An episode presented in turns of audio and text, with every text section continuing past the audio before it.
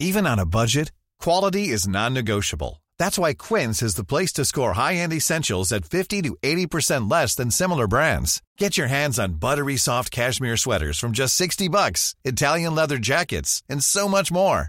And the best part about Quince, they exclusively partner with factories committed to safe, ethical, and responsible manufacturing. Elevate your style without the elevated price tag with Quince. Go to quince.com slash upgrade for free shipping and 365-day returns.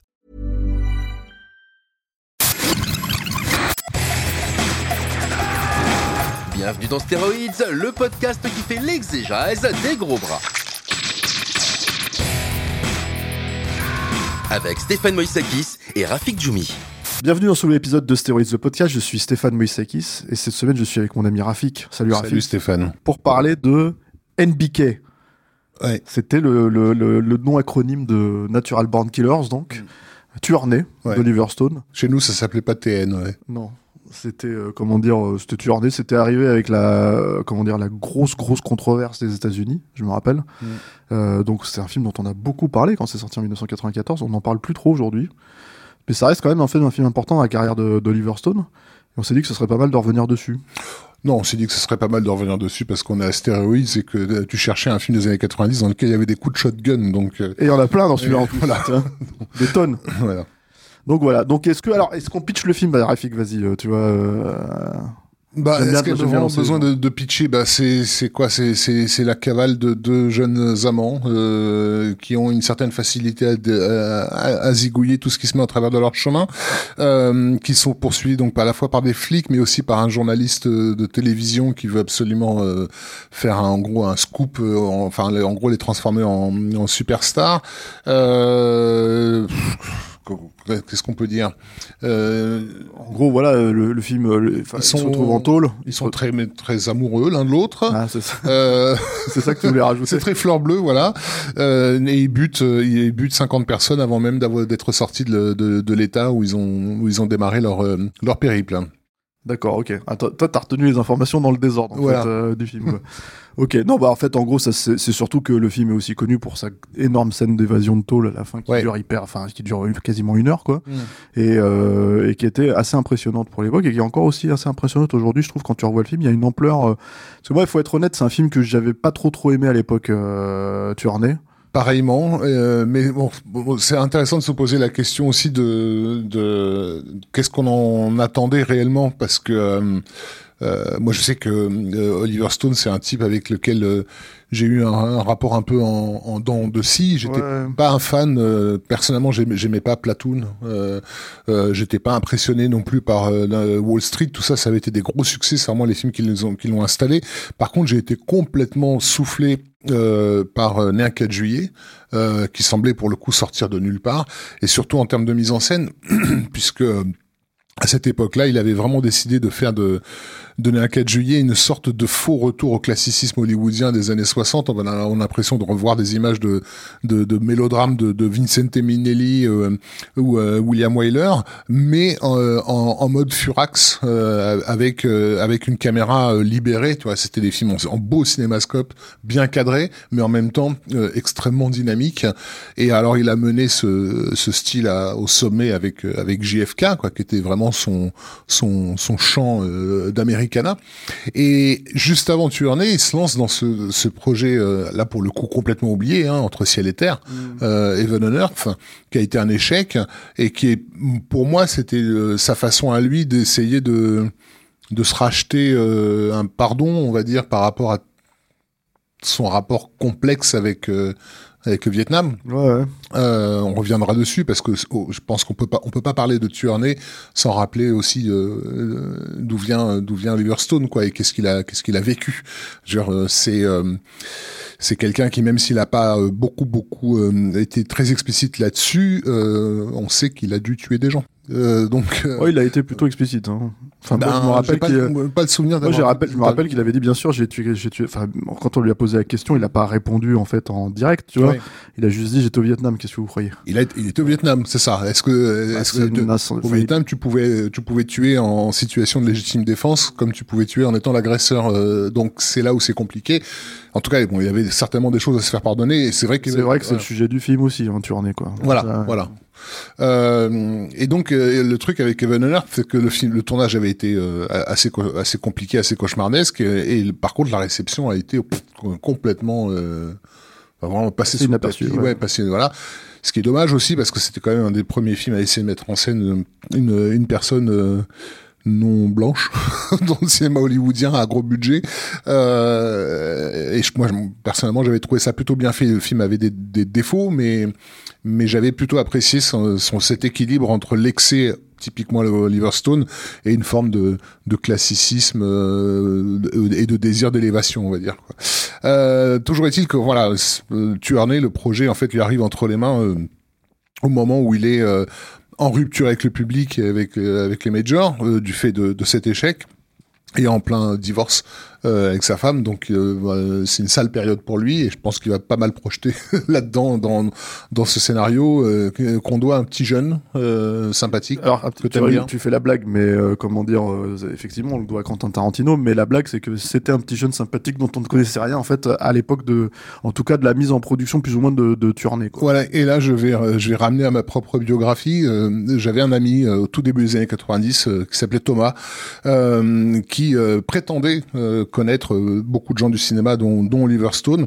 J'aimais beaucoup Thomas, c'était, mais je pensais que en fait, euh, ça, voilà, qu'il était un peu mytho. Et un jour chez lui, en fait, il me sort, euh, il me sort un script en me disant, tiens, tiens, il est en train de bosser là-dessus, Oliver. Et effectivement, le script était annoté dans tous les sens. Et c'est la première fois que je vois ce titre en fait, Natural Born Killers. J'avais pas la moindre idée de ce que j'avais entre les mains, et, et c'est, il m'a fallu attendre euh, trois ans pour réaliser que Thomas ne me mentait pas. Il connaissait bien Oliver Stone, et on avait bien la preuve physique et concrète. Enfin voilà, ça a été mon premier contact avec euh, avec euh, le nom même de, de Quentin Tarantino, c'était de le voir inscrit sur ce papier. C'est ça, parce qu'en fait, alors pour resituer juste très rapidement le Quentin Tarantino d'avant Reservoir Dogs et Pulp Fiction notamment, puisque c'est faut le souligner, hein, c'est sorti exactement la même année que, que Pulp Fiction, quoi. Donc euh, forcément, il euh, y a l'idée que lui, effectivement, il a, il a écrit un scénario qui a beaucoup été réécrit par Oliver Stone. Il s'en est lui-même beaucoup plein, euh, Tarantino. Mais à l'époque, en fait, où il a, où il a, comment dire, où il écrivait le film. Euh, il l'a vendu pour 10 000 euros, 10 000, balles, ouais. 10 000 dollars, je crois, un truc comme ça, quoi. et, et du coup, bah, comme ça se fait souvent à Hollywood, bah, le, le, quand le scénariste vend son, son, son, projet, il perd plus ou moins les droits dessus, en fait. Ils vendent tout. Euh, voilà, ils vendent tout. Donc euh, les, les, les, les, studios ou même les réalisateurs indépendants s'arrogent le droit, en fait, de réécrire le film s'il faut, quoi. Mmh. C'est exactement ce qui s'est passé sur Tuernay. Et ça a été, tout ça, ça a été contractualisé. Ça veut dire qu'effectivement, il y a eu, euh, par la suite, ils ont tellement euh, retravaillé euh, ce, ce, script, il a été tellement retiré dans, tiré dans tous les sens que dans le générique final, Tarantino n'est plus crédité que en story. Alors ça, c'est du fait de Tarantino. Mmh. C'est-à-dire que c'est Tarantino qui a demandé justement à cause des réécritures à ce qu'il ne soit plus crédité en tant que scénariste, mais vraiment en tant que, comment dire, euh, initiateur de l'histoire. Euh, on peut lire hein, le scénar, euh, il l'a il l'a fait publier d'ailleurs, hein, Tarantino en anglais dans les années 2000. Après de longues années de, de lutte avec les producteurs qui lui avaient ah bah, retiré le droit d'exploiter. ça, ça, ça, ça, va être, c'est assez marrant parce que ça va être une, une, une comment dire, une section du podcast, on va un petit peu en parler. Mais pour rester sur, euh, comment dire, euh, sur cette époque-là, bah, en fait, on peut le lire.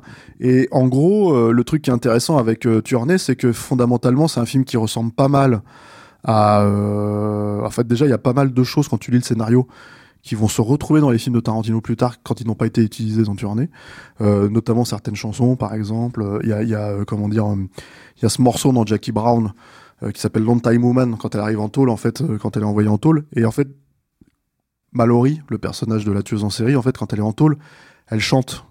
Il y a des moments où elle chante en fait des chansons, etc., etc. Et c'était, ça faisait partie des chansons qu'elle qu'elle était censée chanter dans le dans le truc. Comme ça, ça n'a pas été utilisé dans Tournée, il l'a remis dans Jackie Brown. Mais il y a pas que ça, il y a tout un tas de trucs. C'est-à-dire que ça ressemble pas mal à True Romance aussi. Le scénario de True Romance, hein, c'est-à-dire euh, à la fois dans l'histoire d'amour un peu, euh, comment dire, euh, rock and roll, quoi, euh, le côté Bonnie and Clyde des personnages, quoi. Sauf que là, c'est des tueurs en série. dans la structure, c'est-à-dire que c'est raconté, euh, à part la scène d'ouverture qui est la même, hein, euh, à quelques détails près, si tu veux, dans, dans, dans, le film et dans le scénario. Le reste du film, en fait, est raconté à une structure, on passe directement en prison. Alors que la prison, dans le film d'Oliver Stone, ça arrive au bout de, de trois quarts d'heure, en mmh. fait, je crois. Donc, du coup, il y, y, y, avait, en fait, une volonté de raconter na en narration morcelée, ce qui faisait beaucoup à cette époque-là, ce qu'il a fait avec Pulp Fiction, évidemment. Et, euh, et, tout ça, ça a été ramené à euh, quelque chose de linéaire Euh, mais effectivement, il lui il a vendu les droits euh, à, à, à, deux producteurs, notamment alors le, le, le, deuxième prénom, je me souviens plus, mais le, le Don Murphy. Don Murphy et Jane euh, Hampshire. Ouais, c'est ça, voilà. Et, et en gros, eux-mêmes ont revendu le, scénario à la Warner, qui du coup a intéressé Oliver Stone sur l'affaire. Et après, oui, le film s'est fait. Euh, sensiblement deux trois ans après euh, ils ont commencé à tourner quoi mm. et mais très vite en fait Tarantino s'est désolidarisé du film c'est-à-dire que voilà il a demandé un crédit en tant en tant que effectivement initiateur de l'histoire euh, mais c'est pas seulement ça, c'est que quand le film est sorti, en fait, il a carrément, puisqu'en fait, il sortait son film en même temps. Ouais. Donc, il faisait la promo de, de Pulp Fiction, euh, qui venait de gagner la Palme d'Or, hein, et il était littéralement en train de taper de sur le film, en fait, euh, dans toute la presse, en confirmant qu'il ne l'avait pas vu, en fait. Hein. Mm. je me rappelle d'une interview de lui dans, alors, dans les Inrocks, à l'époque, comment dire, de la sortie de Pulp Fiction, où le journaliste lui pose la question sur Tournée, il dit non, je préfère aller voir Color of Night. le film qui sortait le, même week-end, euh, tu vois. Cette merde, Il avait dit cette merde de Color of Night. Et ça, bah, Oliver Stone, il en a beaucoup voulu. Euh, bon, déjà, il s'est défendu de de problématiques, euh, comment dire, de réécriture. Enfin, parce que, enfin voilà, Stone déjà rappelé que euh, ils avaient toutes les traces euh, écrites de, de, de, des deals qui avaient qui étaient passés avec avec Tarantino et que eux, ils ont fait les choses correctement. bon, que le mec était au courant, il connaît, il sait comment ça marche à Hollywood et que en, définitive, c'est la vision du réalisateur qui prime. que son projet de scénariste, il, il, il le verrait pas à l'écran. Stone s'est pas privé de rappeler aussi qu'il avait été scénariste, il sait ce que c'est que de voir son, travail euh, réécrit par, euh, par d'autres. Euh, mais que ça fait partie des, des, des règles du jeu. Et, et, surtout, surtout, il était choqué de, de, de dire on, on, fait pas ça. Euh, dans le milieu du cinéma, on se dope pas les uns sur les autres. On a suffisamment à gérer euh, avec la critique qui nous tombe dessus à bras raccourcis pour pas commencer à s'envoyer des scuds, euh, voilà, par, par, par une interview interposée. Quoi. Ceci étant dit, on en avait parlé dans le podcast sur sur William Lustig Apparemment, il avait exactement le même problème avec Lustig sur True Romance quand, quand Lustig a demandé des retouches. Tarantino, alors apparemment, il était beaucoup plus cool avec euh, Tony Scott quand Tony Scott lui a dit qu'il voulait réécrire le film. Mais c'est vrai que en fait, ses expériences plus le succès de ses propres films lui ont permis à lui en fait de décider de faire les films qu'il voulait faire, de les écrire de la manière dont il voulait les écrire. Et force est de reconnaître que c'est des films qui ressemblent à Quentin Tarantino, mmh, chose en fait. Hein. Parce qu'il en est le réalisateur. Ouais. Ouais. Donc le, le, le, fait est que voilà, Tueur né, en, définitive, n'est pas un film de Tarantino. Euh, c'est manifeste, hein, et effectivement des dès le dès le début, même si la, la, les dialogues n'ont pas forcément été changés, euh, et que c'est ah, il y a des dialogues, il y a pas mal de dialogues qui ont été changés. J'ai relu justement le scénario pour pour j'ai revu deux versions du film. Sur la scène d'ouverture. Ouais, il y a eu quelques, quelques trucs en fait. Parce que la dynamique de la scène d'ouverture reste scénaristiquement la une dynamique à la Tarantino qu'on ne connaissait pas vraiment encore à l'époque, mais c'est qui s'est confirmé par la suite puisqu'il y a une espèce de retournement de situation, c'est-à-dire qu'on on a une personne qui nous est presque présentée comme une victime potentielle qui s'avère être le prédateur, quoi. Euh, mais euh, euh, donc ça, structurellement, c'est du Tarantino. Par contre, visuellement, on est complètement ailleurs d'emblée. Et c'est d'autant plus intéressant ce que tu dis, c'est que justement par rapport à cette scène d'ouverture, alors Tarantino raconte qu'il aurait vu le film jusqu'au moment en fait où il y a la scène avec Rodney Dangerfield où là en fait il s'est dit mais qu'est-ce que c'est que ce bordel en fait? Mm. c'est-à-dire que toute la scène en fait entre comment euh, de l'enfance, enfin pas de l'enfance, mais de l'adolescence de, de, de, Mallory, euh, où elle a été euh, molestée par son père, enfin, etc., etc., qui est interprété par René Dangerfield, qui est un gros comique américain de stand-up, etc., hmm. etc., de l'époque, quoi. C'est tourné en, en, comment dire, en, sitcom. Donc ça se fout de la gueule de I Love Lucy, Ma sorcière bien aimée, tous ces trucs-là, etc., tirés, enregistrés. tout, le, le, le, truc s'appelle I Love Mallory. Voilà, c'est ça. Et en gros, apparemment Tarantino se serait barré en fait, au moment où il a vu ça, il a dit mm. mais qu'est-ce que c'est que c'est Ça arrive très vite hein, dans le film, quoi. Euh, ceci étant dit, quand tu lis son scénario, la scène d'ouverture, il y a les plans. Euh, par exemple, il y a écrit PO parce qu'il il est très, il détaillait beaucoup en fait euh, ses scénars à cette époque-là. Il y avait écrit POV de la balle qui part en fait vers comment dire la, la cuisinière, tu vois. POV du, du comment t'appelles ça du enfin la caméra suit le, le, couteau qui traverse la vitre et ces plans sont dans le film. Mm. Mais sauf qu'en fait, ils sont faits à la Oliver Stone. C'est-à-dire que, euh, bon, là, Oliver Stone a clairement voulu faire une satire. Ça, c'est un truc qu'il a totalement assumé. C'est un truc qui n'avait pas été compris quand le film est sorti, d'ailleurs. Enfin, en tout cas, par beaucoup de monde, quoi. Ah, il- Euh, compris ici, pas accepté, mais voilà. Euh, je pense que personne n'était dupe de ce que de ce que le film prétendait être en fait. hein. Après, on, euh, chacun jouait son rôle en faisant euh, les vierges effarouchées. Oh mon dieu, Peut-être, bien sûr, mais en tout cas, le truc, c'est que là, dans la, quand je parle de satire, c'est que dès la scène d'ouverture, donc le plan du POV de la balle, en fait, c'est quand la, en fait, la balle part. C'est un plan, un plan classique hein, qu'on a vu depuis les années 90 et tout. La caméra la suit et en gros, elle s'arrête. La nana fait une grimace pas possible et après sa tête explose, quoi. Tu vois, quand on cut et tout et qu'on passe au plan suivant, quoi. Et effectivement, là, t'es en train de te dire, ok, on n'est plus, on n'est pas dans un film euh, sérieux, Mm. tu vois. Euh, mais en fait, le film a été pris très sérieusement, quoi.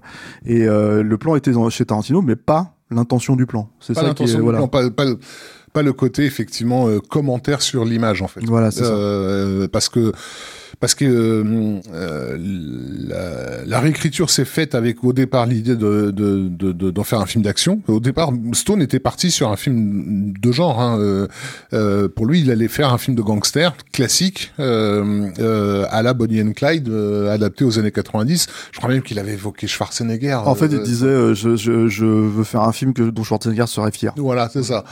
Mais ce qui est très ironique comme phrase. Oui, parce que les films de Schwarzenegger à l'époque étaient des films violents, mais d'une violence décomplexée, euh, qui était presque considérée comme du cinéma euh, familial. Euh, voilà, j'invite les gens à, je sais pas moi, à se mater euh, Total Recall et à se dire que on, on- on allait avec ces gamins de 6 ans voir ce genre de film à l'époque où, où où un escalator entier se fait déglinguer. euh, à- à- Et les mecs marchent sur les cadavres et tout ça. ça. Et, et donc il était parti là- là-dedans euh, parce qu'il considérait jusque-là que voilà qu'il avait toujours euh, fait des films de gangsters avec des twists quelque part, puisque Mmh. Scarface euh, c'était un film de gangster classique, mais rattrapé par l'actualité euh, euh, de- du pays. Là, pareil pour l'année du dragon qui posait la question de, de l'immigration euh, de front.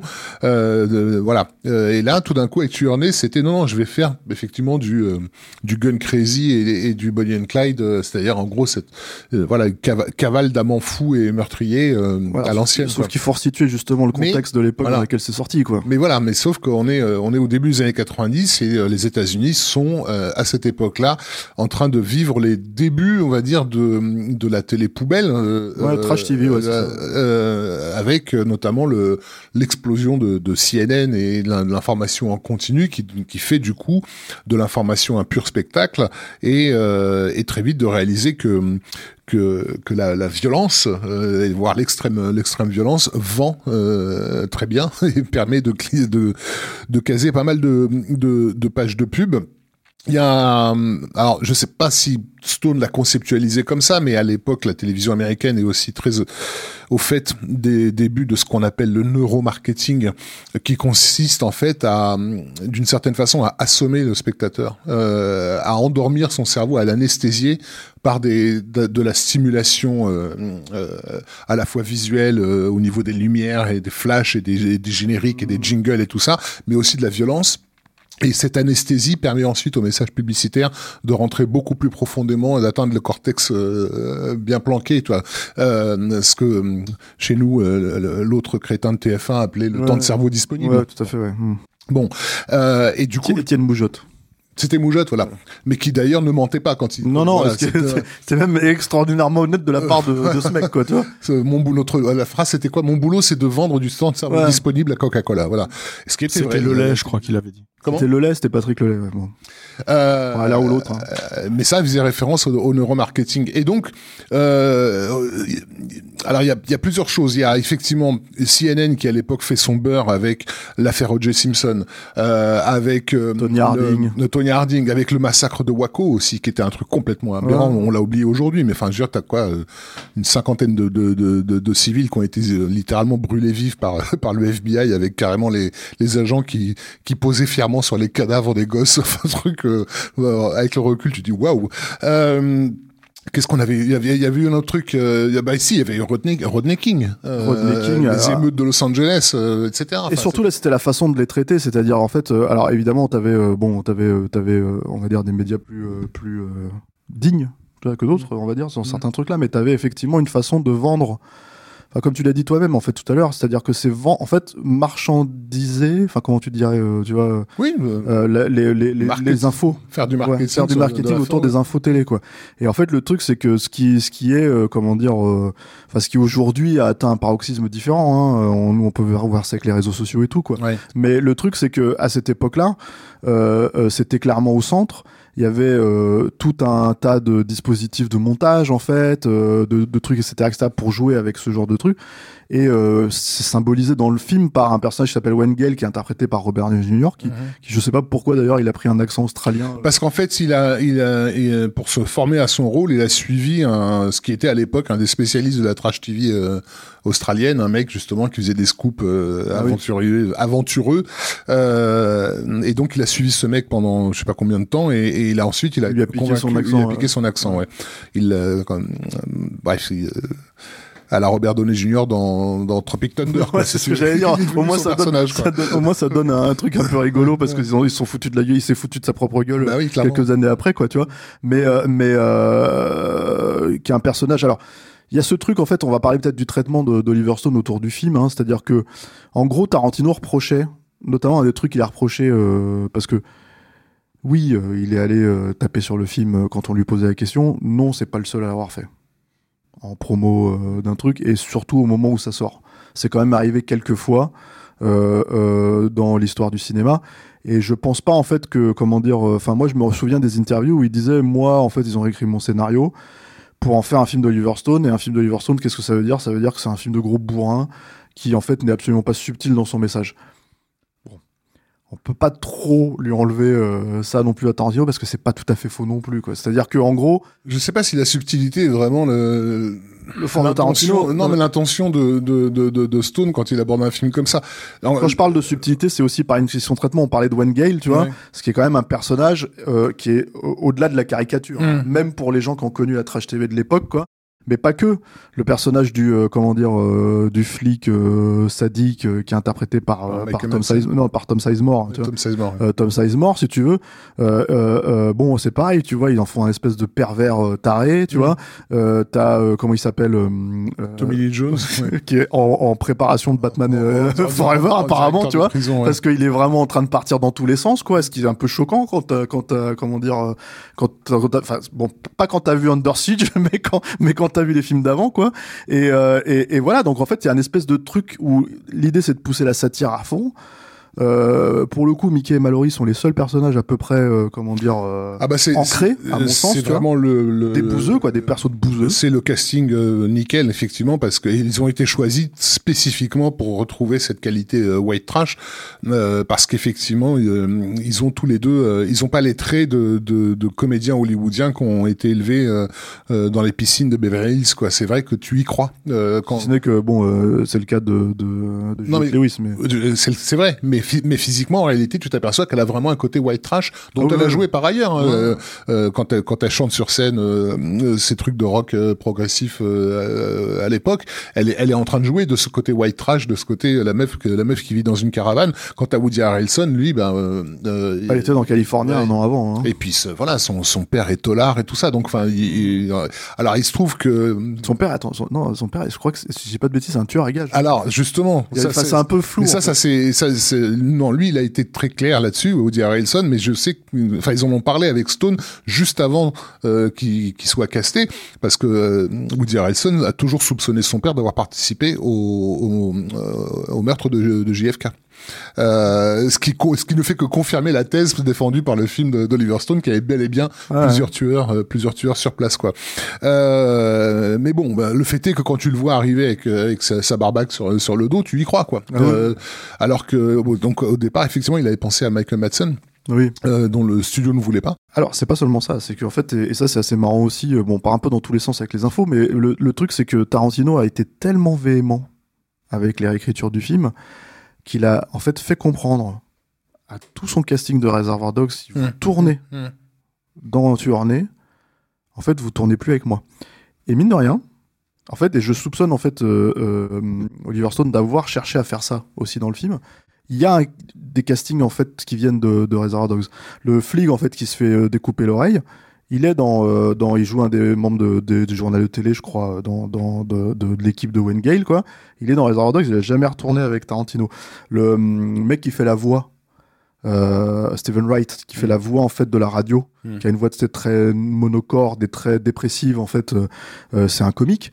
Euh, dans Reservoir Dogs, il joue un psychiatre à la télé dans euh, dans. Et je pense qu'il y a quelque chose de volontaire chez chez Oliver Stone de peut-être au sens le plus euh, comment dire ça c'est une théorie de ma part tu vois. Peut-être au sens d'ailleurs le plus honnête et le plus euh, comment dire positif du terme euh, de rendre hommage à Tarantino. Mm. si tu veux de prendre conscience que oui on arrive après Reservoir Dogs euh, oui en fait on est en train de faire un scénario de ce type là on sait parce que Reservoir Dogs c'était pas encore Pulp Fiction il n'y avait pas encore eu la Palme d'Or mais par contre un- il avait eu un, énorme buzz. buzz euh, euh, comment dire inter- dans- à la- sur la scène internationale avant que ça sorte et tout pendant un an donc euh, il était à Sundance il était à Cannes À Cannes, ouais. voilà, et donc en fait, c'est- enfin, Tarantino, c'était quelqu'un qui était clairement en train d'émerger à ce moment-là, et je pense en fait qu'il lui rendait hommage à travers, euh, comment Ouais. dire, euh, mais il a, il a, il a condamné les- ces acteurs-là à ne plus jamais tourner avec Tarantino. quoi. Mm, mm, tout à fait.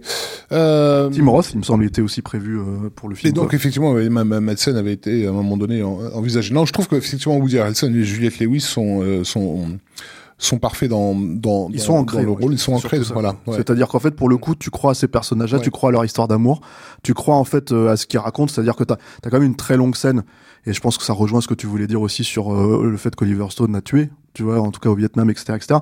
Tu as une très longue scène d'interview où le personnage de Woody Harrelson en fait se positionne au-dessus de la mêlée Mm. en disant moi je suis en gros un homme supérieur parce que j'ai accepté que la mort et le meurtre en fait fait partie Mm. en fait de mon comment dire euh, euh, de, du monde dans lequel je, je vis et je le je le stigmatise pas je vois sa pureté et tout quoi je pense que c'est un discours euh, qui est complexe tu vois.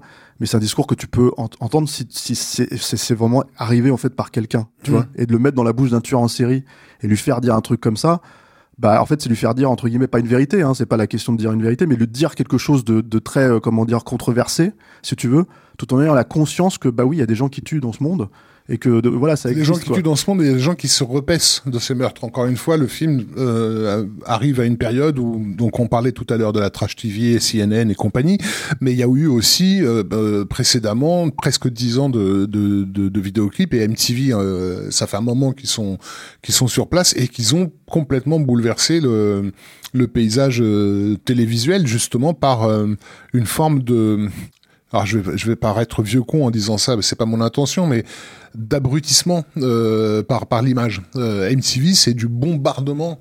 Euh, à l'époque, c'est vécu comme ça. hein. quand quand t'allumes ton truc et que tu tombes sur ces sur ces clips qui sont en fait des pour la plupart euh, des trucs faits un peu à, à l'arrache avec euh, des vieilles images d'archives euh, sur la tu vois, où ils vont reprendre de euh, je sais pas moi, t'as Pum Pum the Valium où c'est littéralement des images de de- d'archives de, guerre, de de- de- d'avions qui envoient des bombes euh, avec une nana qui est en train de danser au milieu. enfin, tu te demandes- et tu te dis mais pourquoi je suis en train de voir des images de de, de, de bombardement euh, sur une chanson que t'es censé euh, danser en discothèque avec tes amis, tu vois Bon, Et à tout prendre il y avait- y, avait un truc de comment s'appelle euh, euh, c'était Pump Up Joe Jam, c'était pas Pump Non, Up non, the non, je- Euh, ou- bref, un des deux. Bah, bon, en tout cas, on est dans une dans, dans, dans une imagerie qui utilise le caractère. ouais, mais là tu parles d'un clip en particulier oui, mais c'est parce que il, il- est symbolique, on va dire, de ce que MTV propose euh, propose à l'époque. Euh, Même les trucs que nous on aime, on a aimé euh, dans dans dans cette vague clipesque et de, ce que cette chaîne proposait, les, même les dessins animés de Bill Clinton euh, sont ultra violents. et tout ça, c'est de la stimulation. Et, euh, et- Après, il y avait beaucoup. On peut pas. Enfin, je veux juste un peu tempérer ce que tu dis parce que je comprends ce que tu dis aussi. Mais le truc, c'est que il y a aussi quand même beaucoup d'expérimentation en fait. C'est-à-dire qu'il y avait beaucoup de trucs expérimentaux là-dedans. Non, mais que en fait, mais c'est pas de l'expérimentation soviétique à base de plans séquences de, évidemment, on parle pas de ça, mais ce que je voulais dire par rapport à ça, c'est qu'en fait, ça détonne aussi dans la télé de l'époque.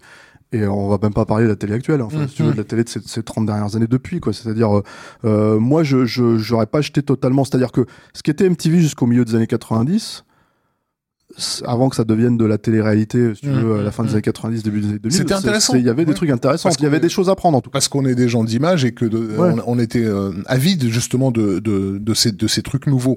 Mais il faut pas non plus sous-estimer le fait que euh, ça nous faisait aussi kiffer parce qu'il y avait un, un, un truc sexuel là, dans, dans, dans cette débauche de violence, qu'elle soit, euh, qu'elle soit purement technique, c'est-à-dire au niveau du montage, etc., mais aussi graphique parce qu'on avait des images vi- violentes. Les, les clips des Ramones qui, qui, qui cartonnent au début d'MTV, c'est du gore quoi. C'est des mecs bon bref. Euh, et donc, ben, le film s'inscrit aussi dans, dans, dans, dans cet héritage euh, assez explicitement. Encore une fois, dans, les, dans ses films précédents, on l'a dit, euh, euh, notamment euh, Né un 4 juillet et, JFK, il a, il a détourné les figures de style d'un cinéma classique pour montrer justement la violence sous-jacente qui n'était pas explicite de, dans les années 60. Donc voilà, tout d'un coup, euh, t'as un, un super beau plan et, et un morceau de barbac qui te, qui te saute à la gueule. Euh, mais euh, mais mais c'est ça- encore une fois ça n'est que du détournement. Alors qu'avec euh, avec Tuernay il décide de s'inscrire résolument dans dans dans dans ce courant en fait euh, de surstimulation et du coup de faire un film ouvertement clipesque. Euh, Alors- mais, mais mais mais où le clipesque fait partie du commentaire. C'est-à-dire qu'il y a ça, et il y a l'idée, en fait, si, si tu veux, ce qui, est en- ce qui était faisable à l'époque, ce qui est beaucoup moins faisable, je pense, aujourd'hui, euh, c'est en fait euh, jouer avec les différents formats. C'est-à-dire que le film, alors, bon, euh, son chef-op, c'est Robert Richardson, Ouais. qui est un, un énorme chef-op. C'est assez marrant, d'ailleurs, je trouve que Tarantino, euh, euh, comment dire, euh, on va quand même, même si c'est pas un film de Tarantino, comme tu l'as dit, à la fin, il y a quand même des trucs qui sont assez intéressants parce que il a fini par euh, par leur bah déjà, il, déjà, il, c'est son chef-op depuis Kill Bill, hein, euh, Robert Richardson à, à Tarantino, quoi. Mais c'est pas seulement ça. C'est que euh, il y a des trucs où tu, que tu pourrais attribuer à euh, Richardson et à Oliver Stone dans, euh, comment dire, euh, Tuernay, qui sont en fait dans le scénar de Tarantino. Et c'est cohérent, c'est juste qu'ils sont faits encore une fois à la Oliver Stone. J'ai parlé, j'ai parlé de la balle, j'ai parlé du couteau, mais par exemple, en fait, tout le générique qui est fait sur, sur rétroprojection, Mm. c'est-à-dire avec les, les deux dans leur bagnole et, le- et, le- et la rétroprojection, qui est un truc qui ressemble beaucoup à, à- à Oliver Stone et Richardson, c'est dans le scénar de Tarantino. Euh, Tarantino l'a utilisé à sa manière dans Kill ça. Bill ou dans euh, comment dire euh, dans Pulp Fiction Ouais, notamment. Pulp Enfin voilà. Fiction, Voilà. du taxi, mais, mais le taxi. truc c'est que lui, le Tarantino, il le fait en, en, en- dans une posture cinéphile. Euh, Une révérence à un certain cinéma. Voilà, c'est Voilà. ça. Et là, c'est pas du tout le cas de, de, de Tuernay. Mais sauf que c'est interprétable parce que le mot utilisé, le mot dans le scénar qui est assez Mm. intéressant, c'est euh, outrageusement visible. Ouais. Et le truc, c'est que si tu lis ça dans l'esprit d'Oliver Stone, tu qui a mon outrageusement. voilà, qui, Ouais. qui avait, qui avait comment dire, euh, littéralement, il sort de l'écran, il vient te voir, il te prend par le col et il te met la- le nez sur l'écran. Et tout le film est fait comme ça, c'est-à-dire qu'en fait le mot, euh, je, je pense en fait qu'il y a une interprétation d'Oliver Stone du scénario de, de Tarantino, c'est-à-dire c'est, c'est, euh, ce serait malhonnête de considérer qu'il est juste euh, euh, concepteur de l'histoire en fait, c'est-à-dire qu'en fait et que c'est que ce qui reste. Euh, c'est vraiment, il y a quand même des trucs du scénar de Tarantino, sauf encore une fois ce moment dont je parlais où euh, en gros tout le discours et c'est quasiment pour moi l'ajout le plus significatif en fait du film. Tout le discours que tient à la télé devant la caméra de Wayne Gale, en fait, le personnage de, de Mickey Knox, sur le fait de tuer, sur le fait d'être supérieur à cause de ça, etc., etc. C'est un discours thématique qui semble cohérent, qui semble en fait être en conjonction avec ce que le film raconte en fait. Et du coup, euh, euh, comment dire, euh, c'est là où je pense en fait que Oliver Stone voulait aussi entre guillemets surélever le, le, le, matériau. C'est-à-dire que en gros, dire, on va poser la question de qu'est-ce que ça veut dire de tuer et pourquoi en fait on fait en sorte que les tueurs en série, Deviennent des stars. voilà, c'est ça, dans les médias, quoi. Tu vois. Et, et pourquoi on en fait des films et pourquoi en tant que spectateur Voilà, on jouit exactement. de regarder ces films, etc. Ouais. Mais le truc, encore une fois, c'est que Tarantino, il était donc dans une démarche, comme on l'a dit, euh, cinéphile. Et le cinéphile, il est aussi motivé par une recherche du beau, de l'esthétique.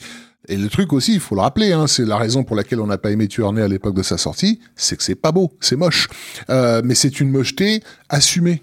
Euh, lorsque, lorsque justement il refait euh, I Love Lucy, enfin euh, cet épisode sitcom, tout dans l'image est là pour te dégoûter. Je veux dire, la, la, la, la moquette de l'appartement, c'est la, la pire la pire couleur qu'on pouvait trouver, c'est littéralement couleur caca. Rodney Dangerfield, il est il est en en Marcel puant. euh, C'est enfin, Rodney voilà. Dangerfield quand même. et, et, et, et, tout est fait pour te pour ouais c'est ça pour il y a ce truc d'ailleurs, c'est assez marrant parce que Rodney Dangerfield en fait euh, euh, ne comprenait pas Mm. pourquoi on lui demande de jouer ça en fait si tu veux. Il comprenait pas le trip, il avait lu le scénar mais il comprenait pas la logique quoi. Et euh, et par, ton- par contre il est, moi je trouve incroyable dans le film. en fait. terrifiant ouais. Bah oui, parce que, en fait, Rodney Dangerfield, si tu connais, c'est à fond la fac, c'est des trucs comme ça, c'est quand même des comédies des années sauf 80 que- bien, bien, euh, Sa célébrité aux États-Unis, elle, elle est, elle est due au fait que c'était le roi du roasting. Euh, Ouais, et, et- et ça, cette tradition qu'on a d'ailleurs pas en France, hein, le, le roast, le roast, c'est en gros, c'est vanner quelqu'un euh, jusqu'à la mort, quoi. C'est enfin bon. et lui euh, le premier. et lui le premier, Parce voilà. que sa phrase clé, c'était I get no respect. Ouais. Ouais. Et, et, et donc, on, on- on revient sur la, la, la question de la violence. Même l'humour euh, que les Américains affectionnent est un humour agressif et, et violent. Et donc, du coup, tout dans ce film déborde de tous les côtés. Et je pense que pour le coup, je pense pas que ça a été conceptualisé au sens, même si Stone est de fait un intellectuel, je, je pense qu'il a même pas vraiment posé le truc. Il le dit lui-même que le projet a, a- a viré de bord. Hein. C'est-à-dire qu'au Alors- moment où ils étaient dessus, quand ils tournaient euh, euh, les séquences avec Richardson, ils étaient même pas sûrs de ce qu'ils allaient en faire euh, en, en définitive, et que le film s'est vraiment fait au montage. Si ce n'est qu'il y a des choix. C'est-à-dire qu'en fait, en gros, il y a clairement des choix de montage, Il y a- mais il y a clairement des choix de format. Voilà. C'est-à-dire, c'est ce que je voulais dire aussi. Et C'est-à-dire ça que parce que parce qu'il avait eu il avait fait JFK avant. Voilà, aujourd'hui tous les formats sont uniformisés. euh, en gros, euh, que tu que ailles en salle ou que t'ailles- que tu regardes chez toi, que tu regardes à la télé, c'est le- c'est li- c'est littéralement les mêmes formats en fait, si tu veux, avec les mêmes résolutions. Euh, euh, à l'époque, il y avait évidemment une distinction entre la vidéo, une distinction entre le 16 mm, une distinction avec le 35, le 70, enfin voilà quoi. Et le truc, c'est que ce qui fait que un nous, quand on allait voir déjà tourner en salle et que t'avais un format qui était dégueulasse comme celui du sitcom, ou même en fait, euh, en gros, euh, si tu veux, les formats pub télé ou des trucs comme ça, bah, sur grand écran, on se disait, bah, c'est dégueulasse. Mais je pense que c'était volontaire. Je pense que la volonté, c'était de te dire ça, c'est moche, ça, c'est bien. Mm. Tu vois, il y a un côté comme ça. En fait, euh, le cinéma, la fiction, on peut. La télé, c'est de la merde, tu vois. Et, euh, et encore une fois, je, je schématiserai dans la logique des choses, mais en même temps, le film, il va pas beaucoup plus loin que ça, en fait, Mm. si tu veux, quand tu réfléchis, quoi. Euh, et je pense que c'est aussi la raison pour laquelle tout le monde lui est tombé sur le paletot. Hein.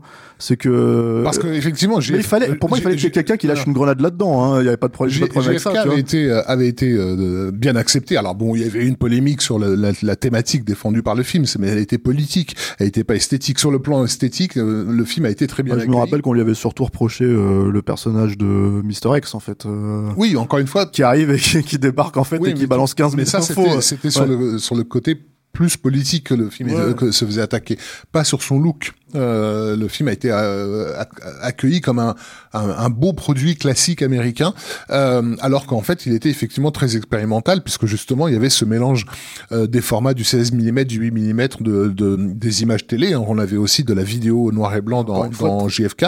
Très Euh, cohérent, parce qu'en fait, euh, ça vient que- de- du film de Zapruder, Voilà. ça vient de tous ces trucs-là. Et, et, et du côté aussi fragmentaire de la de l'enquête, c'est-à-dire que justement, comme on a des personnages qui sont en train d'essayer de rassembler les éléments, le fait d'avoir un rassemblement d'éléments épars à l'image euh, était thématiquement euh, cohérent. Alors que dans dans on est là vraiment dans encore une fois, j'aime pas ce mot, euh, on l'utilise tout le temps postmoderne, c'est-à-dire euh, vous êtes des spectateurs, vous savez que vous êtes des spectateurs en train de regarder un, film au cinéma et en même temps vous êtes des gens qui regardaient la télé, donc vous savez que cette imagerie-là vient de la télé. Bon bref, et du coup, ce que euh, en, vous mettant un gros baquet de merde sur la gueule, je vais, vous inviter à vous poser la question de savoir pourquoi vous êtes venu en salle, pourquoi vous avez payé pour voir un film euh, sur une violence télévisuelle en fait quoi. Donc euh, il y a, y a toute euh, toute une démarche. Euh, alors j'avais rencontré euh, Oliver Stone il y a quoi? Il y a, il y a- une dizaine d'années et, euh, et on avait un petit peu parlé de de, de, de ça. Et c'est et c'est vrai qu'il m'a je, je me suis senti con quand il m'a dit euh, vous savez je ne fais que de la prop euh, et- parce que j'ai- au- ah, ah, j'ai- en fait j'avais oublié presque que Oliver Stone était un pur produit des années 60 Il faut expliquer ce que c'est. alors la gîte gîte propre, c'est en fait euh, littéralement agita- agitation, euh, propagande. Ouais. Donc c'est euh, c'était en gros dans les dans les 60s et dans les le, surgissement de rébellion euh, étudiante des, des, des, années 60, bah, euh, l'idée c'était de faire une forme de contre-propagande qui puisse justement contrer la propagande du du, du, du gouvernement de l'époque qui était euh, qui était donc bah, qu'on assimilait justement encore une fois à ce cinéma classique à cette télévision classique et du coup la gîte propre consistait à détourner toutes toutes ces figures pour en faire des objets qui soient justement pas propres, des objets sales, des trucs qui te qui te sautent à la gueule. il n'est pas important dans la gîte propre d'être juste politiquement ou d'être beau esthétiquement. Il faut juste que ça te crache au visage en fait. Hein. mais, mais de la gîte propre sont sortis je sais pas moi le, le, comic book moderne à la Robert Crumb on va dire ou, ou tout ce qui est tu vois les Crumb euh, le, ces caricatures elles sont dégueulasses elles sont enfin et en même temps c'est un mec qui savait super bien dessiner mais qui faisait exprès de faire sale. Bah, comme en France on a eu Razor euh, voilà qui, qui te c'est un dessin qui te sautait à la gueule quoi. Et, euh, et c'est vrai que en fait Tueur Né c'est un pur produit d'agite propre qui ne se préoccupe pas d'être beau qui se préoccupe pas d'être juste euh, euh éthiquement enfin il est pas là pour te donner des leçons de morale et de philosophie, même si son personnage principal te fait ce discours en plein milieu. Il est là pour te cracher à la gueule, en fait. Et du coup, te réveiller, en fait. C'est contre-courant culturel, en fait. C'est de la contre-culture. Sauf que c'est de la contre-culture produite par une major hollywoodienne à plusieurs millions de dollars. Donc c'est ça. Bah, parce qu'en fait, à cette époque-là, à cette époque-là, euh, bon, c'était le cas. Déjà, JFK, on va dire qu'il avait l'avantage d'avoir, euh, en gros euh, Kevin Costner, c'est-à-dire mm. qu'en fait tu disais le film est très bien reçu, il est aussi très bien reçu parce qu'il y a Kevin Costner et qu'à cette époque-là Kevin Costner c'était oui. avec les loups. Et parce qu'on a accepté l'idée de détourner les codes du cinéma classique. Encore une fois, on parle de détournement. Dans, euh, euh, ne, ne, détourne pas. Tuernay utilise l'imagerie télévisuelle exactement comme elle est utilisée à la télé de l'époque. Alors oui, mais, en même temps dans un excès. Non, pas seulement. Euh, C'est-à-dire qu'en fait, ce que j'allais dire, si tu veux, c'est que quand tu regardes le film, euh, il y a de tout hein, dans Tuernay. Encore une fois, euh, donc il va utiliser le 16 mm qui va renvoyer au mariage de, de, de Mickey et Mallory. C'est quand ils sont sur le comment dire euh, sur le pont et qui se marient. En fait, t'as des plans de 16 mm qui reprennent, mais qui sont des plans de 16 mm qui font film de de de de, de, enfin de vacances en mm, fait ou de mm. comment dire de souvenirs en fait de, de familial quoi. Tu vois, ce qui pouvait aujourd'hui ça serait en gros, ça serait l'iPhone, quoi, ça serait ton téléphone, tu vois, ça serait ça le format, on va dire. Euh, mais euh, euh, là, bah, c'est ça la logique, tu vois. T'as, comment dire, bon, alors évidemment, t'as des plans télé parce que en fait, bah, en gros, quand tu vois l'émission, enfin du, du, 480 dégueulasse, tu vois, en vidéo, tu vois de, de, de, dans la dans les dans les émissions de Wayne Gale et tout ça. Donc ça, tu le vois en, en, en flash. T'as la pub parce que ça aussi il utilise la pub et d'ailleurs ça avait été un truc assez marrant parce que Bon, il fait rien que ce que Verhoeven n'avait pas fait, sauf que Verhoeven, il reprenait pas des vrais pubs, il les, il les, il les parodiait, quoi. Mais, il euh, le, le, le Coca, le, le Coca. ouais, mais sauf qu'en en fait, Coca, il savait pas. Ils avaient dit oui, puis ils ont vu le film, ils ont fait merde. Qu'est-ce qui s'est pas, il paraît qu'ils étaient pas contents du tout. Mais j'ai envie de dire bien fait pour leur gueule, quoi. Mm. Ils avaient qu'à regarder un peu, puis ils savaient qu'il faisait Oliver Stone, quoi. Tu vois? Bah, les gars, en fait, on fait un film sur des tueurs en série, c'est réalisé par Oliver Stone. Tu vois. Et en fait, euh... dans, bah, dans l'hypocrisie de l'époque, encore une fois, on, était dans la, dans la mouvance euh, Schwarzenegger euh, casse des bras et éclate des, éclate des Oui, mais euh, alors bon déjà c'est Oliver Stone encore une fois. Enfin on sait très bien qu'il n'avait pas faire un short enfin on sait très bien que c'est pas Chuck Russell ou tu vois ou euh, ou euh, comment dire je sais pas moi enfin un autre réal de qui, qui, a fait des films Schwarzenegger enfin John Flynn ou je sais pas quoi.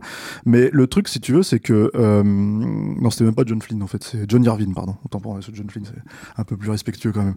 Mais voilà et l'autre truc c'est que en fait c'est surtout je pense c'est les mecs ont payé.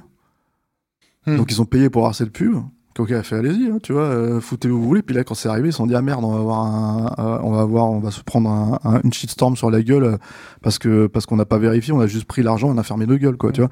Donc ouais, dans ce dans ce mouvement-là, effectivement, c'est bien fait pour eux. Mais le truc, c'est que donc t'as ça, t'as même dans le director's cut, et, je suis sûr qu'il s'est dit ça passe, tant pis, parce qu'il a restauré le film. En fait, c'est un film qui a été énormément cuté par la MPA. Ça, c'est aussi un truc qu'il faut dire, c'est-à-dire que en gros. Euh, il nous arrivait aussi comme ça, c'est-à-dire qu'il était, certes, il y a une espèce de chaos et d'agitation en fait dans le film qui est très, euh, comment dire, euh, incontrôlable. Mais c'est aussi un film qui moi aussi m'avait un petit peu déçu parce que justement je trouvais pas aussi violent que ce que son scénario suggérait. Mmh, mmh. C'est-à-dire et pour cause, en fait, Stone a dû cuter énormément de la violence en fait du film, ce qui lui a bien fait chier. Et je crois qu'il y a 150 coupes au bas mot. Euh, comme il travaillait très vite à cette époque-là, et comme il travaillait, euh, alors le, officieusement, le terme, c'est qu'il avait, euh, comment dire, un spécialiste des substances illicites ou je sais pas quoi sur sur le plateau, quoi. Tu vois, c'est c'est un des trucs qui a été raconté, genre bon bah c'est Oliver Stone, tu vois. Donc apparemment il, il travaillait, on va dire, sous influence, quoi. Et euh, bah, euh, non seulement, oui, bah, ça peut se comprendre, et puis euh, c'est même au cœur du au cœur du film puisque le le début de prise de conscience des personnages se fait autour de cette scène avec l'Indien. Ouais, sur le peyote et tout. Euh, sous peyote. Et donc, bah, du coup, c'est à, la suite de cette expérience-là, où ils finissent d'ailleurs par le tuer, euh, le pauvre gars, euh, c'est à la suite de cette expérience-là où, où tu sens qu'ils peuvent plus tuer comme avant en fait. Euh, bon, ils se gênent pas. Ils gênent pas, mais... mais par la par, mais c'est le sujet du par rapport au couple qu'on lui a imposé, lui ce qu'il faisait chier, c'était dans la première partie du film, c'est-à-dire que lui-même a, a, choisi de couper de la violence qui arrivait après cette séquence-là. Notamment, il y avait une euh, cette séquence de euh, où il tronçonnait les, les jambes des, des barbarians là. Comment ils s'appellent les, frères Paul. Les frères Paul, voilà. Euh, toi, les... tu dis les barbarians. Bah oui, parce que Barbarians. Bah, bah, c'est un terme. Quand c'est sorti, euh, c'est sorti en, en, France, dans un pays français. Connard le barbarian. Et moi et mes copains, on avait lu sur l'affiche les barbarians. Ça s'appelait les barbarians. les barbarians.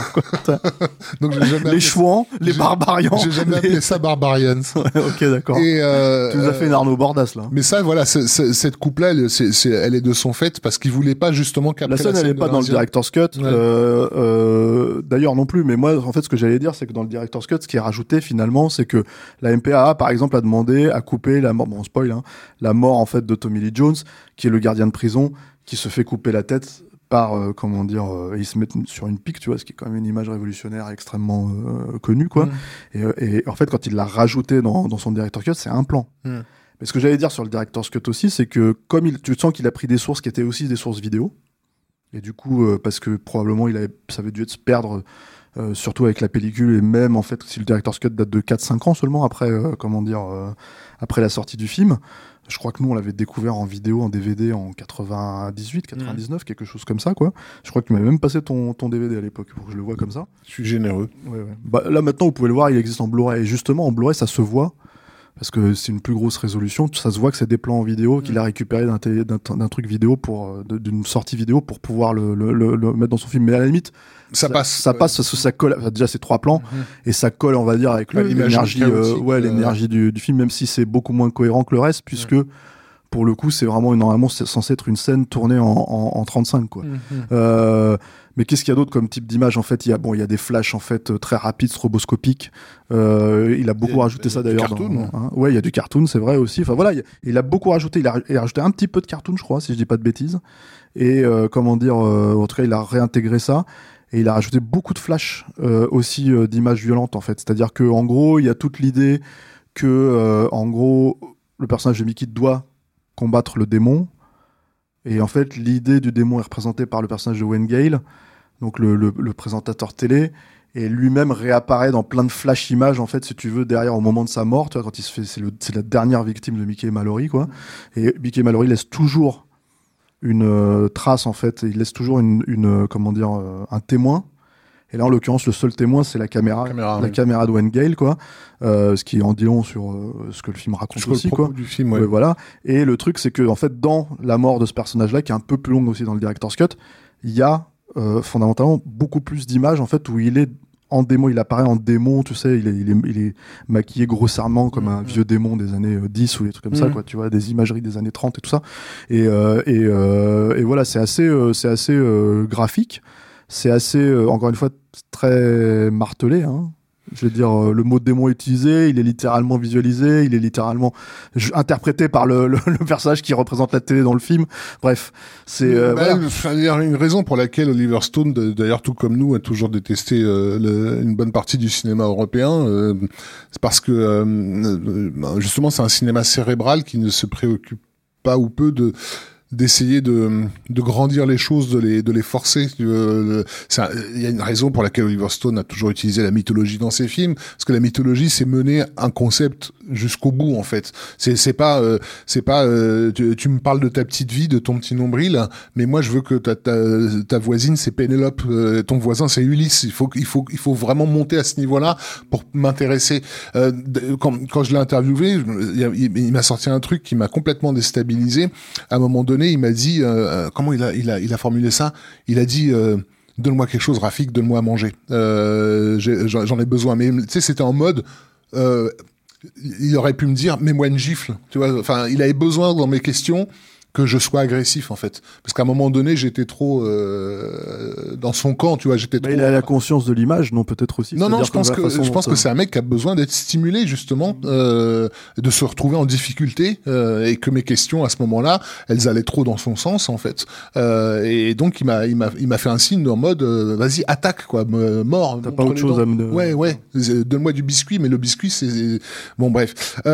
Et je sais même pas où j'allais en, en, racontant ça. Non, mais je parlais de, du fait que de, de, de, grossir le, le, trait, d'aller d'aller euh, d'aller euh, jusqu'au bout. Donc du coup, de cette imagerie de, de démoniaque, elle peut paraître pas subtile, mais en même temps bah c'est, tu sais de quoi il est en train de te parler. Il est en train de te dire que ces ces personnages-là, qui sont d'ailleurs à la fois des prédateurs et des victimes, hein, il euh, y a pas beaucoup de films qui te qui, qui, te montrent des gens qui sont à la fois d'horribles tueurs, parce que je sais même pas combien de gens ils massacrent dans. Je crois que dans, dans, le film, il y en a une cinquantaine. Voilà. Euh, et en même temps, à, à aucun moment tu doutes qu'ils sont aussi les victimes de de de, de leur enfance, euh, de, du milieu dans lequel ils ont grandi, de la société bah, qui les a parce montre. Enfin, encore une fois, tu sais, je enfin, voilà, le film est, il est stylé, quoi. Mais après, après, moi, ce que j'allais rajouter par rapport à ça, c'est qu'il y a deux choses. Parce qu'on a, on, on, explique quand même aussi beaucoup ce qu'est le film. Euh, on l'interprète assez, euh, de manière assez, euh, comment dire, tu vois, avec un certain recul. Mais ce qu'on peut pas enlever au film, en fait, pour moi, c'est que on avait besoin à cette époque-là qu'il y ait une grenade qui soit dégoupillée, en fait, dans ce système-là, et de le montrer. Donc, c'était bien qu'un mec comme Oliver Stone qui est quand même oscarisé, qui est quand même, euh, comment dire, euh, installé, en fait, le fasse. C'est-à-dire, il est les couilles de faire euh, ça, même si c'est brouillon, à mon sens, par certains moments. Et il y a cet autre truc, encore une fois, c'est que, aussi chaotique que le film puisse être, en fait, il y a une ampleur dedans que je trouve, en fait, qu'on revoit plus tellement, en fait, dans, dans, dans ce genre de projet, en fait. Et, et, mine de rien, en fait, toute la, la, la comment dire, toute l'évasion de prison. Mm. Alors, elle démarre sur un truc qui est, pour moi euh, euh, fonctionne pas vraiment mais en fait euh, passer le discours en fait justement sur euh, sur qui est je trouve assez fort sur la sur la sur la thématique et sur l'idée de tuer et sur l'idée d'être transcendé par ça en fait t'as une scène qui fait basculer le truc parce qu'il y a une émeute qui démarre tu ne sais trop enfin à cause de, ce passage. Mais même là déjà t'es en train de dire pourquoi est-ce que vous diffusez cette émission dans une prison où il y a que des que des que des tueurs euh, tu vois euh, complètement dingues et tout qui sont qui sont condamnés à vie quoi tu vois. Euh, ça c'est le premier point où tu te dis scénaristiquement parlant c'est tu vois c'est un peu léger quoi. Et le deuxième truc c'est qu'en fait lui il s'en sort en faisant une blague à la con.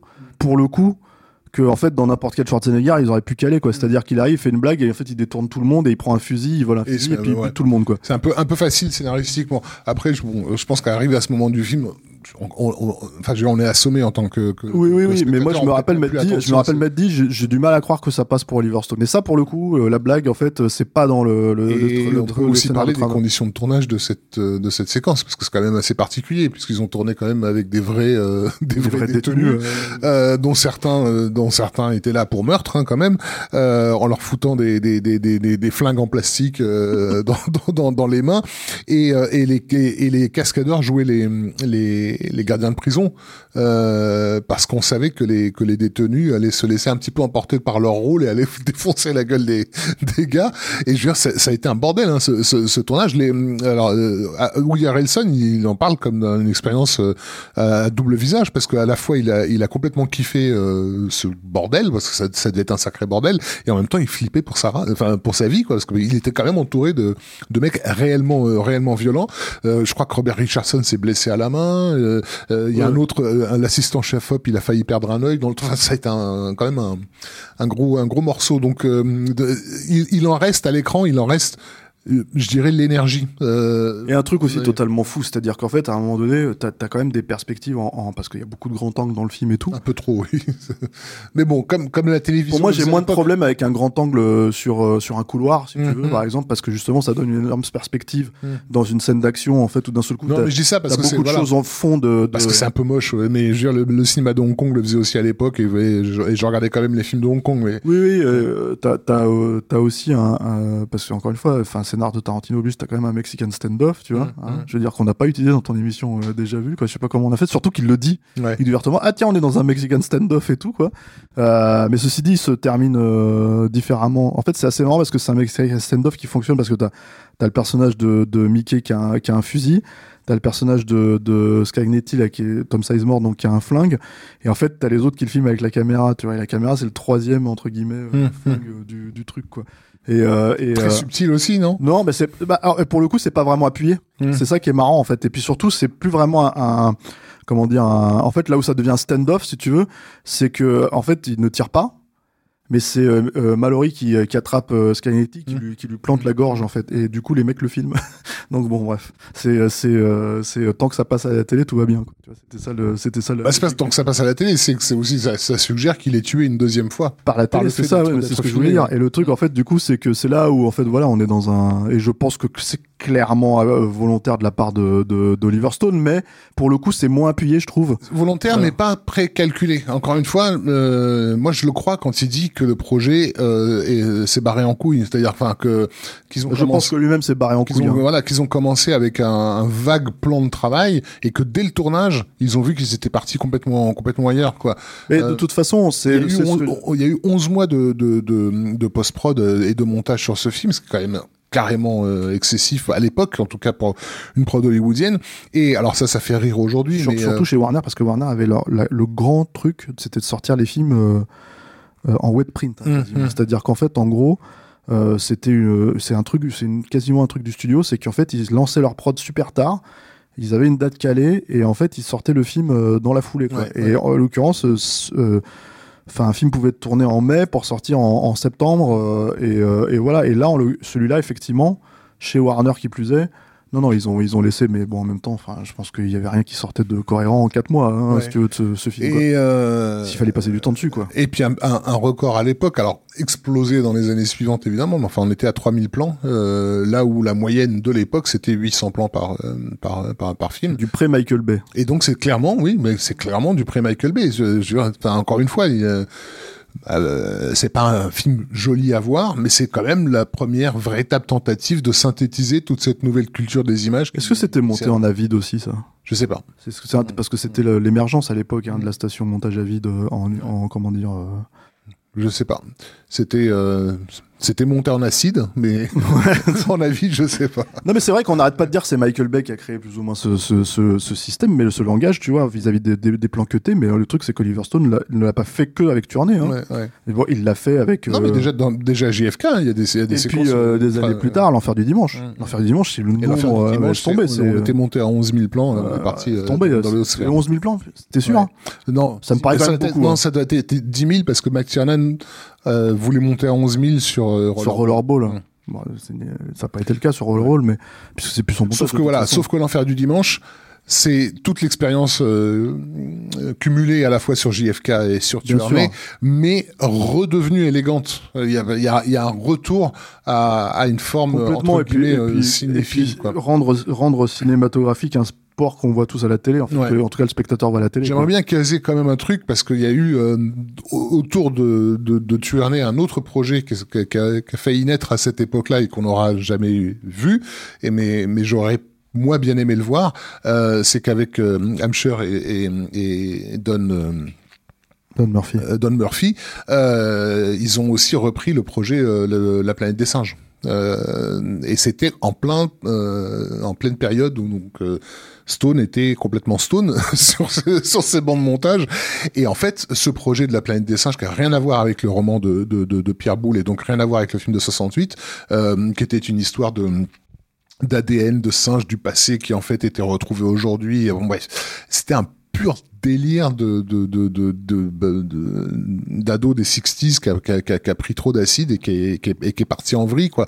Et je pense que visuellement, surtout quand tu vois les quelques dessins de pré-prod qui avaient été faits à l'époque, on est on était euh, on était dans la dans la même dynamique que que Tuernay. Donc on a on est passé à côté d'un d'un planète des singes particulièrement euh, qui se serait particulièrement planté barré. qui se serait complètement planté se en serait planté, mais j'aurais quand même aimé bien non mais c'est clair bah, bien sûr mais alors euh, euh, comment dire justement tu parles de Don Murphy euh, et il y a un truc qui était assez marrant c'est que C'est qu'il nous a insulté sur Facebook. ah vous vous insultez Oui, sur il nous, a, il nous a menacé et insulté à l'époque où on soutenait McTiernan. Ouais. c'est vrai? Ouais. D'accord. C'était lui? C'était lui, ouais. D'accord. Bon, mais lui, c'est un, c'est un personnage sympathique apparemment, puisque en fait, en gros, euh, il s'est pris une prune euh, dans la tronche par euh, Tarantino. Ouais. Euh, alors en gros, euh, euh, c'était sa compagne, la productrice, dont tu- Jane. Jane Hampshire, ouais. Ah, Jane Hampshire, merci.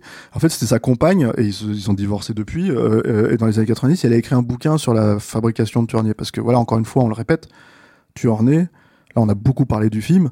Mais c'est un film qui est sorti avec une énorme controverse. Euh, euh, on parlait de 150 plans, je crois, c'est ça ce que j'ai dit, euh, euh, coupés en fait de violence, mais ça restait quand même un truc qui a été extrêmement mal vu. Nous, en France, on a eu un petit, comment dire, euh, fait divers autour de ça, en fait, avec un couple de jeunes ados qui, euh, qui étaient, j'ai plus leur nom, euh, mais Oui, mais qui effectivement se sont lancés dans une euh, dans une série de meurtres en prétendant qu'ils regardaient le film une fois par jour. un truc. Voilà, et ils avaient, c'était à l'époque de la sortie du film, ils avaient les, tickets UGC, je crois, dans la poche, en fait, euh, de, de Tuarné, quoi. Donc évidemment, nos médias sont montés, euh, comment dire, en flèche, quoi, sur le film aussi, quoi. Euh, ça, c'est le, ça, c'est, c'est le point. Mais a- par contre, on n'a pas on n'a pas eu le mot le mot fasciste. Bizarrement. Parce qu'Oliver Stone s'est fait traiter de fasciste par la presse française pendant toutes les années 80, euh, quand- il a fait Midnight Express, quand il a fait Scarface, quand il a fait La du Dragon, c'était vraiment devenu le... Et, et je me souviens de, de Stone, euh, ça devait être début des années 90, en interview télé, télé en train de dire euh, Mais moi j'étais à Paris euh, pour la manifestation de mai 68, pourquoi on me traite de fasciste ?» Bon, il comprenait pas, quoi. Mais bizarrement sur Tournée, alors que le film tend les bras pour se faire attaquer de tout, de Ouais, en- fronts, quoi. Bon, en tout cas, il se fait attaquer sur tout et n'importe quoi. Hein, Ouais. Ceci étant dit, le film, hein, effectivement, sur sa forme, sur le fond, sur tout ce que tu veux.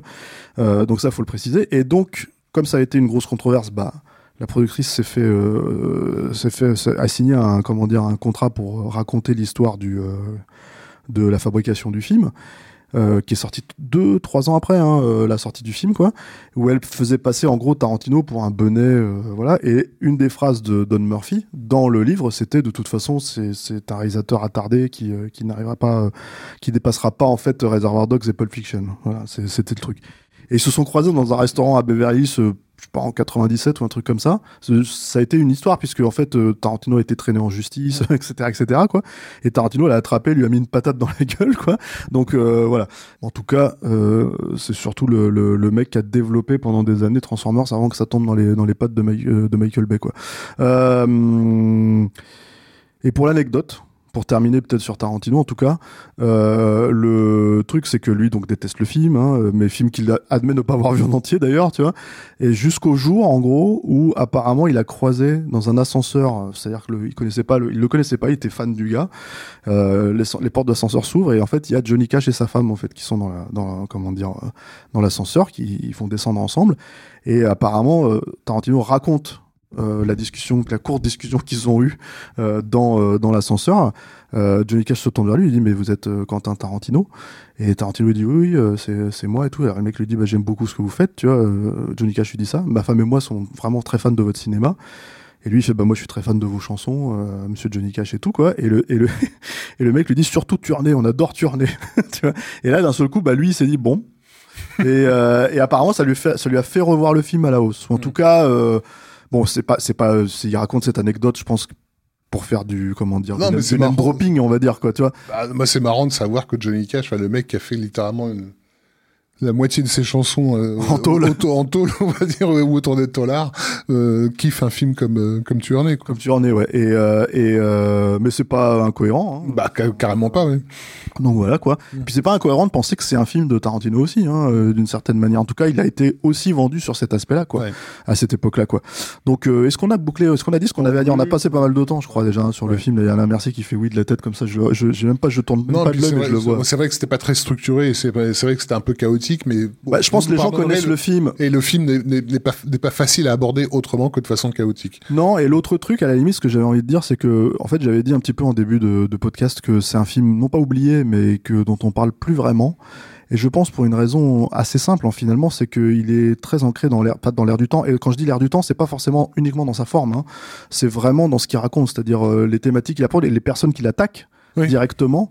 Euh, ça se fait plus en fait. Ça se fait Bah, différemment. c'est en tout cas, ça a pris d'autres formats. Pour en fait. laquelle on n'en parle plus trop, c'est parce que c'est un miroir euh, euh, c'est le miroir d'une forme de liberté créative que qu'on ne s'autorise plus en fait Oui, aujourd'hui. moi, j'attends de voir encore une fois une production américaine, même pas forcément un gros budget, s'attaquer aussi frontalement à, à, à, aux à réseaux sociaux, je veux dire, à la, à, la, à la propagande actuelle. Comment aux réseaux sociaux. par exemple, mais à, à toute l'imagerie de la propagande euh, dans laquelle on baigne euh, actuellement. Genre, le CNN de l'époque, c'était de, c'était de la propagande. Mmh. Et de, faire de la gîte propre, c'était, encore une fois, cracher à la gueule de cette propagande en utilisant ses propres armes. Je vois pas aujourd'hui quelqu'un faire ça avec, euh, avec que ce soit les réseaux sociaux ou Netflix ou machin ou ce genre de Mmh. trucs-là. tu vois.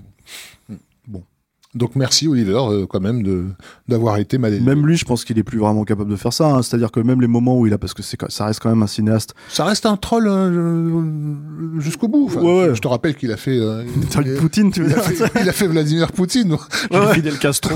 en mode je vous emmerde, il, fait, il se pose là, quoi. Donc, euh, Ouais, Fidel Castro, c'est après la, après tout, quoi. Tu vois ce que je veux dire? Poutine, c'est juste avant. Donc c'est ça qui est rigolo, quoi. Mais à la limite, tu vois, mais le truc, c'est que c'est surtout, moi, je pensais, euh, quand il fait, par exemple, Snowden, hmm. où d'un seul coup, euh, quand tu regardes le film, la problématique du film, c'est que pour moi, il se fait littéralement dépasser par le documentaire en question. C'est-à-dire qu'il n'apporte rien de vraiment pertinent par rapport Ah, à ce que le documentaire dit, quoi. par le truc. Moi, j'ai presque l'impression qu'il fait Snowden pour se faire pardonner euh, tous ses excès, euh, en fait. Mais bon, bref. Mais au-delà de ça, ce que je veux dire, c'est que si tu pars, tu pars d'un personnage de lanceur d'alerte, tu Mm. pars d'un quelqu'un qui, en fait, si tu veux, a cette image de, de foutre les, de jeter un pavé dans la mare, tu vois. Et, en fait, nous, euh, euh, euh, je veux dire, euh, les spectateurs, on a appris euh, tout ça à travers, bon, au- au-delà de, comment dire, euh, ce que je veux dire, au-delà de, de, des- des- news à la télé Mm. ou sur Internet, on l'a appris, en fait, à travers un documentaire, si tu veux. Et ça, travers une forme spécifique et tout, qui, qui, de narration. Et en fait, celle Snowden, qui est un film intéressant hein, par ailleurs hein, euh, sur plein d'aspects, ne, ne, ne le joue pas en fait. Donc, euh, enfin, ils font, il, il est pas dans la même catégorie. Il, ra- il rajoute rien de plus, c'est ça que je veux dire quoi. Je peux citer W aussi. Enfin, a- C'est vrai, W, ça, ça, ça, ça, Bref. euh, voilà. Mais en tout cas, voilà. En tout cas, il a, il a, il a quand même euh, été suffisamment mal poli pour, euh, pour rester un peu dans le cœur. Et, ça, et mine de rien, ça mérite le coup d'être vu. En fait. Ouais. Vraiment, il y a ce truc, il y a cette idée que moi j'en étais resté sur une note assez négative. Et en fait, à la revoir, je me dis, ah, c'est quand même bien qu'un film comme ça ait pu exister. euh, C'est bien. Enfin, il y a une, il y a, y a des tentatives d'expérimentation qui sont assez dingues. Et euh, comment dire. euh, encore une fois, même si euh, je, je, je reste sur le fait que c'est pas un film extrêmement subtil, quoi. Euh, encore une fois, ça mérite d'envoyer une grenade dans la gueule de, de, de, de quelques personnes mal intentionnées. Donc c'est pas, comment dire, euh, c'est toujours salvateur, même si bon bah ça a pris un petit coup dans l'aile, euh, puisque on parle plus vraiment de ça sous cette forme-là aujourd'hui, quoi. Voilà, merci euh, Rafik. Merci, Steph. Merci à la, merci à la technique. Euh, merci à ceux qui nous suivent. Euh, Merci en fait de pour à ceux qui nous typent. Euh, on se retrouve la prochaine fois avec un film euh, un peu plus léger quand même, je crois, Raph. On n'en dit pas trop, ouais. Voilà, ouais. Merci à tous. Now what would you do if you could fuck with me or my crew? But you can't, so don't even think about stepping in the motherfucking house. What would you do if you could fuck with me or my crew? But you can't, so don't even think about